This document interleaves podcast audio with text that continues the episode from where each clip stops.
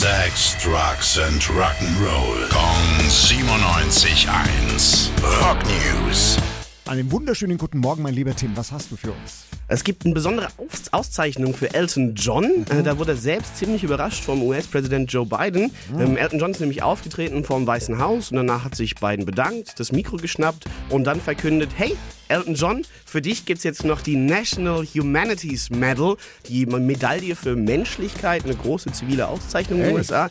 Und ähm, Grund dafür ist nicht nur die Musik und so weiter und so fort, sondern vor allem sein Engagement äh, gegen, gegen AIDS. Und er war wirklich super gerührt, hat erstmal seine Sonnenbrille abgenommen, die er natürlich abends anhatte, hat sich ein Tränchen aus dem Auge gewischt, hat sich festgehalten an der Hand von der First Lady und gesagt, ich bin, ich bin eigentlich nie sprachlos, aber jetzt schon. I'm never flabbergasted, but I'm flabbergasted and humbled and honored by this incredible award from the United States of America. Also das freut mich. Dankeschön.